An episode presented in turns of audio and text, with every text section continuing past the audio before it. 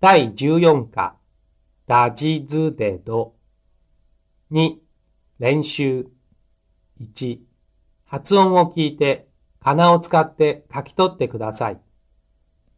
だずど、じずでど、だじずでど、だでどじず、だでじずでどだど、だでじずでどだど、 2、拍に注意して発音してください。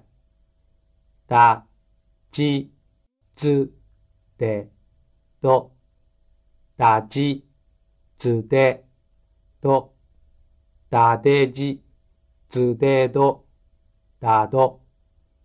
どこで枝打つ。だじずでど。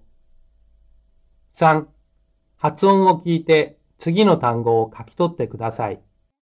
1、童話、 2、果物、 3、窓、 4、大学、 5、だるい、 6、ダメ、 7、縮む、 8、続く、 9、弟子、 10。どちら、 4. アクセントに注意して、カッコに仮名で単語を書き入れてください。大学、大学、糸、井戸、手花、出花、 5. 発音を聞いて、次の文を完成してください。